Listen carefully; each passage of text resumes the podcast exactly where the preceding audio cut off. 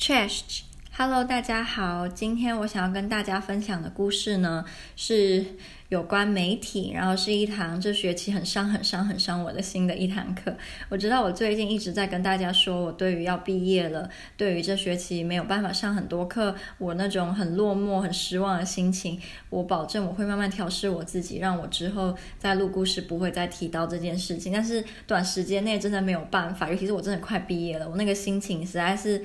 很 就是常常会想到，就真的觉得很难过很难过，因为我很喜欢上课嘛。那好，没关系，我们就不要不要，今天就不要聊了，不要聊这件事情。那首先第一个呢，希望大家可以追踪我的 Instagram。如果你还没有来追踪的话，我的 Instagram 是 Little Girls Life in Poland。Little Girls Life in Poland。我在我的 IG 会分享上课学到的东西，有时候也会跟大家互动，比如说请大家投票啊，投你想要听的故事，还是说跟你就是有一些交流啊、有时候我在上课有讨论到。我自己觉得很有趣或者很有争议性的话题，我也很喜欢在我的 IG 问呃听众们，或是问你们你们怎么想的，因为我觉得可以知道。就是跟我环境不一样的人，他们对于特定议题的想法是什么，也可以你知道走出自己的同温层的感觉。然后第二个希望麻烦大家的事情就是，如果你喜欢我的故事，我希望你可以多分享给你的亲朋好友，还是在你有在使用的平台上面帮我分享，让越来越多的人可以来听到我的故事。这也是让我想要持续录故事的一个很大的动力之一。还是你可以就是留言给我，帮我做评分，我都会去看。好，那今天最主要要跟大家分享的是所谓的新闻价值 （news value）。我们应该常常听到所谓的新闻价值，但新闻价值它的内呃内在它的核心是什么？不知道大家清不清楚？然后我自己读完之后觉得很有趣，因为我以前我如果听到新闻价值，我会想到的是呃就是。比如说，我们会说，哎，这篇新闻好像很没有新闻价值，哎，就是它没有被报道的必要，或是哦，这篇新闻很有，就是这件事情很有新闻价值，就是它很值得被报道。那我们有没有想过，这些我们认为它值得被报道，或是它不值得被报道，它衡量的标准是什么呢？其实它是有一套准则的。那我觉得就是可以跟大家做个分享，这样。那在。呃，一开始算是一个 introduction 的部分呢，呃，想要跟大家讲的就是，现代人其实很喜欢，就是讲说我们的新闻啊都很偏颇，他们都很不中立。那当我们会有这样的想法的时候，其实就代表我们内心里是会希望新闻是一个中立、客观，然后是一个可以呃像一面镜子一样把真实给映照出来的一个媒介。但我们必须要认清楚的就是。就是这个世界上完完全全不可能有完全中立、完全客观的新闻，因为你光是要把一件事情它呃正面跟负面或是中立的所有意见全部容纳在你的新闻稿子里面，就是不可能的。所以你顶多可以尽全力达到接近中立、接近客观，但是你要说我们媒体是百分之百中立客观，这个其实就是。呃，逻辑上是不可能，完完全全不可能。还有一个很很严重，就是不可能是中立的原因，就是当你在选择要报道这一篇新闻的时候，你其实就已经在做了你一种所谓的 selection，你决定了这一篇这个故事它值得被你报道，而另外一篇不值得。所以其实当你在做选择的时候，你就已经把一部分的真实给就是。呃，忽略掉了，所以新闻它所呈现的绝对不会是我们所认知的 reality，它不可能是我们所谓的 reality，它可以是 representation 一个代表，但它不会像完完全全百分之百的映照出来这样。那另外一个就是我们要知道的，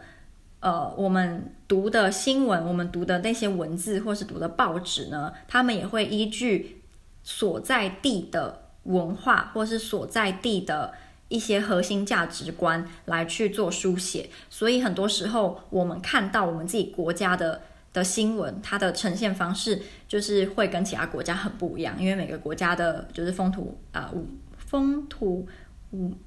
文哎，风土哎是风土文情风风情啊，我的成语退化很多了，反正大家知道我要讲什么，那我念一段里面的。话给大家听，我觉得你听完应该就可以更加理解我的意思。他说 The content of newspapers is manufactured and constructed in particular ways according to prevailing cultural values, audience expectations, and institutional priorities. What we read, view, or listen to comprises not a neutral account of the world, but one or more versions or representations of that world. 所以我刚刚提到的只有说，呃，这篇报道呢，它可能会依照这个国家的文化或是价值观，它也它也会根据阅听人的期待，或者是一些政府机关还是管理他们的上级来做改变。比如说，有一些报章、报章、报章杂志，它的主管或是它的老板呢，本身就是比较偏左派的，那他们报道出来新闻就也会。照他们老板或是他们上司，呃，偏好的那个角度去去下下手，所以这也是我们需要考量的一个地方。可是我觉得我们现代人其实也算是蛮了解，就是都会知道说，这个报纸它是比较偏左派啊，还是比较偏右派这样。所以我觉得这个是还好，我们比较不会被欺骗。然后另外两个呢，专有名词，一个叫做 gatekeeping，或者是所谓的 gatekeepers，它就是指新闻呃媒体人呢，他们在做。选择的这个动作，他们选择说今天总共有假设有一到十这个故事，他们选择了一到五，他们要报道出来，那他们就当成是一个像是守门人，一个 gatekeeper。那另外一个就是 agenda setting，agenda setting 就是有人认为，呃，媒体他们是有能力去决定民众他们会把注意力 focus 在什么事件上面，这样，比如说，嗯、就是有两个学者他们。在他们 find a correlation between the amount of news coverage devoted to an issue and the importance attributed to it by the public。他的意思大概就是说，如果今天呢，很多媒体都会不停地报道 A 事件，那他们就发现民众会普遍地认为 A 事件是特别重要的，这样，所以媒体也有所谓的，就是设帮民众设定。哪些事件是重要，哪些事件是值得我们关注的这个能力，那就是所谓的 agenda setting。不过我们要注意的就是，呃，我们没有办法真的百分之百去确定说，因为媒体他们包含了 A、B、C 这三这三个故事，我们就会认为说。呃，大众他们在做选择，或是他们在做人生的决定的时候，也会依照 A、B、C 的，就是这个程度。他们比如说，我想想看哦，比如说媒体他们总共报道了十则 A、B、C 的故事，然后报道了五则 D、E 的故事，但这并不能反映民众就会认为 A、B、C 比 D、E 还要重要，非常非常的多。就如果他们都被报道，所以你没有办法去判断民众他们本身觉得这些故事哪些是。哪些新闻是比另外一个还要更重要？这是没有办法研究出来的，至少目前没有没有办法，就是百分之百的肯定在。我希望我刚刚讲的是有道理的，你你不会听到有点打结。然后现在我们就要来所谓的探讨新闻价值。新闻价值这个这个标准呢，是由 Galton and Roach 一九七三年这两个学者他们呃创立了，应该不是创立，他们。发展出十二个规则，十二个他们认为是决定媒体人，呃，去决定说哪哪些故事是比较容易变成一篇新闻，而哪些故事又比较不容易变成一篇新闻。这样啊，那刚刚忘记提到一个，我觉得也蛮重要的，就是我们应该要怎么看待新闻这件事情？我们应该要把新闻当成是一个过滤的过程，a filtering process。To illustrate how the plethora of events, issues, or viewpoints that could be covered on a given day, the selection of events and issue, the subsequent construction of such stories，这样就是你要把新闻当成是一个过滤过程，所以不是他没报道的事情就是没有，就呃，应该是说我们要意识到还有很多新闻是。 没有被报道出来的，他们因为某些原因而没有被选择，可是他们是存在的，所以不应该就是你不要把你的世界就建立在媒体所报道的世界里面，因为还有很多真实是世界有发生过的故事的事件是没有被报道的，大概是这个意思。那这十二个准则里面呢，我会一个一个跟大家分享，因为它都没有很长，所以我然后我觉得它每一个都蛮有趣，然后都算还可以在现代，因为它毕竟这个是一九七三年嘛，然后我觉得没有到非常的过时，就是你还是可以在有常常出现的新闻内容里面发现这些影子。这样，那第一个呢，就有这个特征的故事就比较容易变成新闻的的第一个特征是所谓的 frequency and immediacy。它的意思是说，如果一一个故事，它的生命期刚好跟今天报道的那个时间的生命期差不多，就是比较短，它就很容易被报道。例如一件有关犯罪或是有关暴力的事件，因为它可能今天就是非常的新，可是它明天之后它就没了，就是这种很新呃很新，然后。又不会拉得太长，它不需要不就是去追踪后续报道的这种事件，就会很容易就是被报道出来这样。那也很多人就是呃会会认为说，比如说今天有两个事情，一个是教对于一个教育体体体制缓慢的更改，跟某个地方发生战争，一定会是先报道某个地方发生战争，因为。一个教育体系，它慢慢的修改，这是一个很长的过程，所以它会必须要花很更多的时间去解释说，哦，现在进展到哪里呀？然后未来走向是什么啊？然后那个那个时空背景。可如果你今天就是报道一个一件一个国家发生的战争，然后又是很新的事件，就是它就是一个所谓的 new news，一个很新的新闻，对。然后这也是导呃这这件事情或是这个特征呢，有一些学者就认为跟我们现代很着重所谓的 breaking news。就是那叫什么 breaking news 的中文是什么？我不知道 breaking news 的中文是什么。就是那种很新很新，然后哦，五分钟前就是记者才发现怎样怎样，就是那种很新的这种 breaking news，也导致了这个特征，就是影响越来越大。这样。那第二个呢是叫做呃 obtuse，它的意思是说，如果今天一件事情它越极端或者是越戏剧化，它就越有可能会得到报道。呃，因为人们是很喜欢看那种你知道。呃，很夸张，然后很像在看电影一样，很不真实的这种事件，这样。然后，尤其是如果这些事件是由声音、影片或者是影像啊、所记录的话，然后它就很容易会以这样的方式呈现出来，就是让大家可以直接看到那个那个照片，或是直接可以看到那个影片，或是听到那个声音，就是很像我们常常在。呃，我不知道大家现在接触接收新闻是不是一样，就是在网络，我们看网络新闻，看你会可能会追踪一些什么 ET Today 啊，还是华视啊，他们的 FB 呢，你就可以去看他们的新闻嘛，这样。然后我就发现，其实现在很喜欢有那种行车记录器的新闻，就是很符合这一个，因为通通常行车记录器的新闻就会有那种驾驶那边骂脏话啊，还是说有很严重的车祸啊，还是什么人在打架啊，就是这种。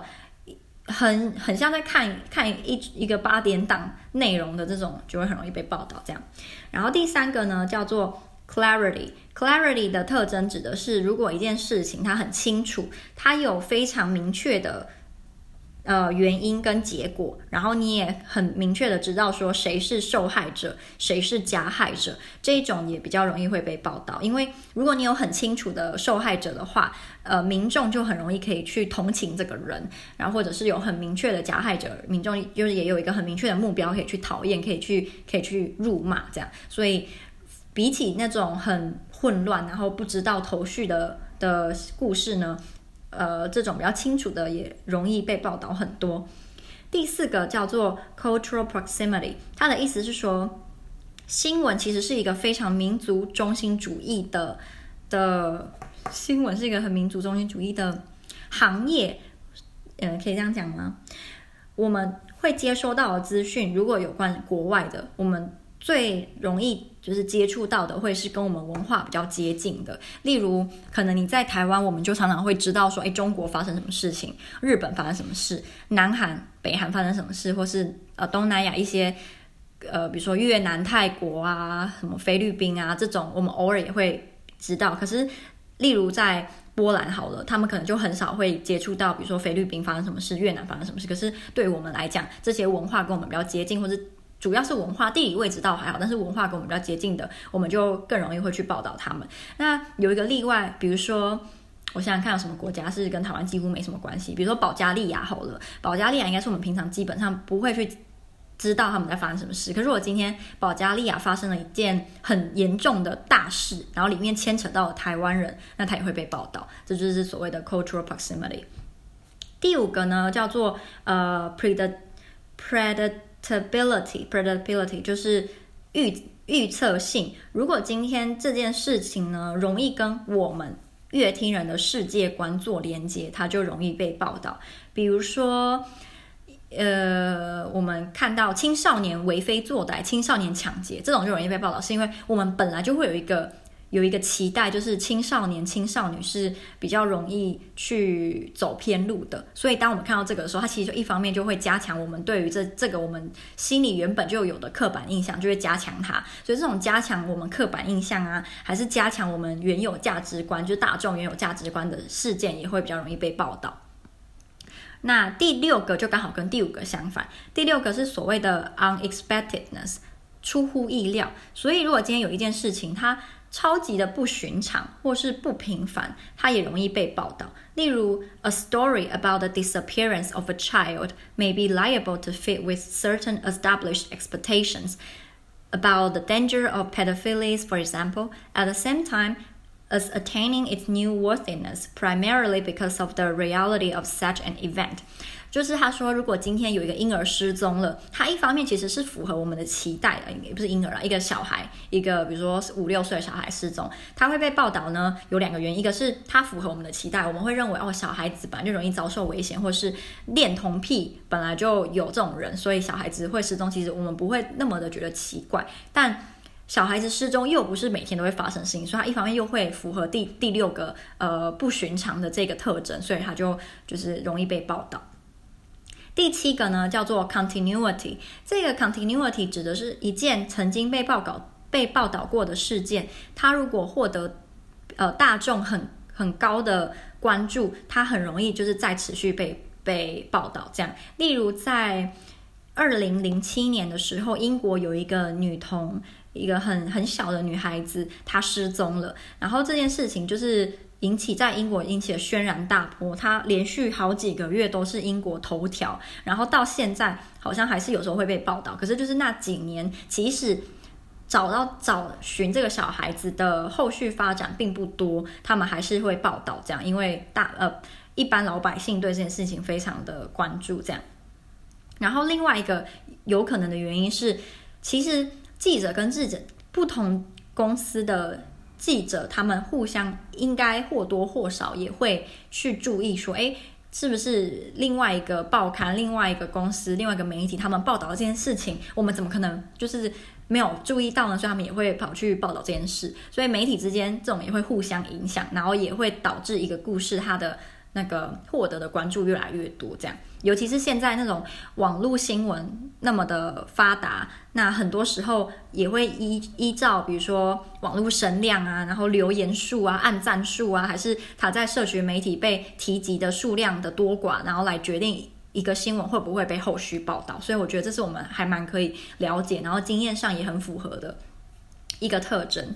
然后第八个叫做所谓的 composition，composition 的意思是说，比如说今天我们报我们准备要报道十件十件事情，然后结果呢有六件都是很严肃的，那我们可能就会考虑剩下四件报道一些比较轻松一点，还是说不要这么严肃，呃，或是另另外六件都是指国际大事，那另外四件我们就 focus 在国内的事情，就是让你整篇报道或是你整个报纸。今天的整个报纸是有一点平衡的，那就是所谓的 composition 这样。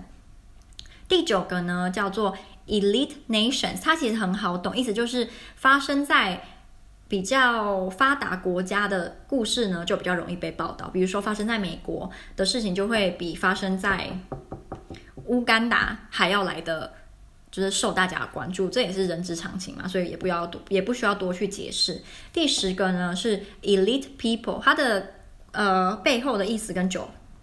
第九个很像，指的就是那种全世界或是一个国家特别有钱、有权、有势的人，他们发生在他们身上的事情就比较容易被报道。尤其是现在很多那种 celebrity news，那种网络名人或是网红，因为他们的一举一动本来就很受大众的关注。再来就是他们做事情所。呃导致的结果呢，也比我们一般平民老百姓就是。那个那个结果影响的范围会大很多，所以他们当然就比较容易被大家就是呃被媒体所关注。然后再来就是很多现代的网红或是现代的名人，他们的故事呢，有些时候其实还蛮贴近我们一般老百姓的。比如说安洁丽娜·裘丽，她要怎么，她会分享她怎么照顾她的小孩。那照顾小孩是无论你是有名还是没有名，你可能都会遇到的遇到问题嘛，所以你当然就很容易去跟这个名人有一点连结，这样。第十一个呢是所谓的 personification，它的意思是说，嗯，the extent to which a story can be represented through a focus on the intentions, actions or emotions of individuals。他说一件一个故事，它能够以，嗯，该怎么怎么解释比较好？我希望你听得懂那个原文啦，这样你可能就比较好理解。我想想看哦，一个故事它能够套，嗯。假设今天发生了 A 事件好了，那如果今天 A 事件，我们可以以他是因为 B 这个人他的动机、他的他的情绪，或是他的嗯行为而导致 A 事件的发生，那这件事情就比较容易被报道。比起说今天 A 事件的发生是因为一个国家的体体制。来来相比的话，因为我们其实大家都会比较希望可以看到的新闻是跟我们人。这种你知道真实的人相关的，如果今天这件事情是因为一个国家的体体制的关系，它背后牵扯原因就会比较复杂。那大部分的人其实就很懒得看，或是因为搞不清楚到底发生什么，就比较不会去关注它。可是如果今天我们知道说，哦，A A 女呢，她因为长期的怎么样怎么样怎么样，所以她就去做了 B 这件事情，那我们就比较容易就觉得说，哎，我可以同情这个 A，还是我可以理解这个 A，还是我。觉得这个 A 呢，就是什么抗压性很低，就是我们可以以人跟人之间的这种那种叫什么评评评论嘛，然后去决定说，哎，我要怎么看待这件事。所以这也就是让很多呃媒体在报道政策的时候，即使是报道一个国家政策，他们也会想说，哎，我可以用什么样个人的方式去报道这件事。比如说，他可以说，哦，今天有这个新的政策呢，是因为以前某些人他们。有什么牺牲，然后让这个政策就是得以成功，就是把它套，让人可以出现在这个故事里面，这样我们也比较喜欢看。那最后最后一个叫做呃、uh, negativity，它的意思是说，我们可能多多少少有注意到，现在的新闻大部分都会以负面新闻为主，正面的反而比较不会被，就是那个比例上可能负面新闻是八，然后正面是二，这个我乱讲的，反正就是指。负面就是大于正面就对了，然后尤其是那种负面新闻里面有很清楚，我刚刚有有稍微提到，就是有很清楚的受害者跟加害者的这种负面新闻呢，就更加容易被报道。前面提到的这十二个 criteria 呢，是刚刚说一九八零左右所被提出来的，那当然就会有一些质疑啦，认为说，哎，这些呃。Criteria 是不是已经过时了？可是当我们真的一个一个去看的时候，我觉得并没有真的过时，很多顶多是有添加了。呃，多的元素，比如说跟性有关的，像大家应该也会有那种感觉，是有时候你在读一些新闻，有没有旁边那个广告啊，都会是那种露奶啊，还是就是那种女生穿的很少啊，很有性暗示的，或者是说我们现在的媒体越来越喜欢用跟性有关当当做他们的标题，然后吸引你去点来看。可是我个人其实当其实当我看到那种超级。没没有水准，然后什么爆乳细腰有的没了这种，我都不会点进去看，因为我真的觉得就是太没水准了。我我觉得个人我不是很喜欢，他一定有他的客群嘛，所以他才可以到现在那么多媒体都爱用。只是我个人就是觉得我不喜欢，所以我就不会去看。那另外一个可以跟大家分享呢，就是西方世界其实有一个有一个主题是西方媒体的宠儿，那就是所谓的恐怖攻击。当一件恐怖攻击发生的时候，它可能可以在西方媒体被报道好几个月、半年、一年、两年、三年，它都常常会被拿出来讲。这是因为恐怖攻击其实或多或少可以符合刚刚前面讲的十二个里面的全部，除了 composition 以外啦。因为 composition 这个难说，有些时候可能没有符合，但它大部分都有符合。那呃，有一个有趣的就是所谓的 a disaster marathon。灾难马拉松，它就是指说，当一个恐怖攻击发生之后，呃，西方世界就会不停地报道相关的灾难，那你就会觉得好像你的生活充斥的都是这种很可怕，然后负面，然后让你很每天都过得很战战兢兢的新闻。这样，呃，Ian McEwan 有一本书叫做什么？是叫 Saturday 吧？嗯，诶，是吗？是叫 Saturday 吗？我我不记得。他有个，反正就是他有一本小说，就是专门在讲这个西方人对于恐怖攻击的那种害怕的心情，其实已经摆脱不了了。然后他们甚至每天起床一醒来就会害怕，说不知道今天新闻又不会不会又报道哪里发生了恐怖攻击这样。所以我觉得西方世界对恐怖攻击这么这么的害怕。或是影响他们这么深，也跟这个媒体他们所谓的 disaster marathon 有很大的关系，并且有一派的学者呢，他们其实是认为所谓的新闻价值，刚刚提到的这十二点，他们都是一个国家有权有钱的人用来散播他们呃意意那个叫什么意识。呃，ideology 的中文是什么？意识形态，对不对，他们用来散播意识形态的一个工具，就是有一派人是这么认为，就跟马克思的想法有一点点像。总之就是觉得媒体是呃一个国家上层的人用来用来散播他们希望我们去知道，或是希望我们把注意力放在的地方的一个工具。这样，不过也有人就是辩论说，他们认为不是这样，尤其是在现代，我们能够。接触到的资讯，我们能够选择的媒体其实非常非常的多，并不是它不存在，而是你有没有想办法去找，有没有想办法去接触。就是你可能要，比如说今天你只看一家媒体好了，然后你就觉得说哦，都是媒体在洗脑我们。可是说不定，如果你今天你去看十家媒体，而且十家媒体都是有不同的观点，那你可能对于就是媒体到底是不是？一个国家的高层用来控管人民思想，又会有不一样的想法。就是主要是看我们有没有那个时间，有没有那个精力去接触不一样的声音，不一样代表不同立场的媒体。这样对，那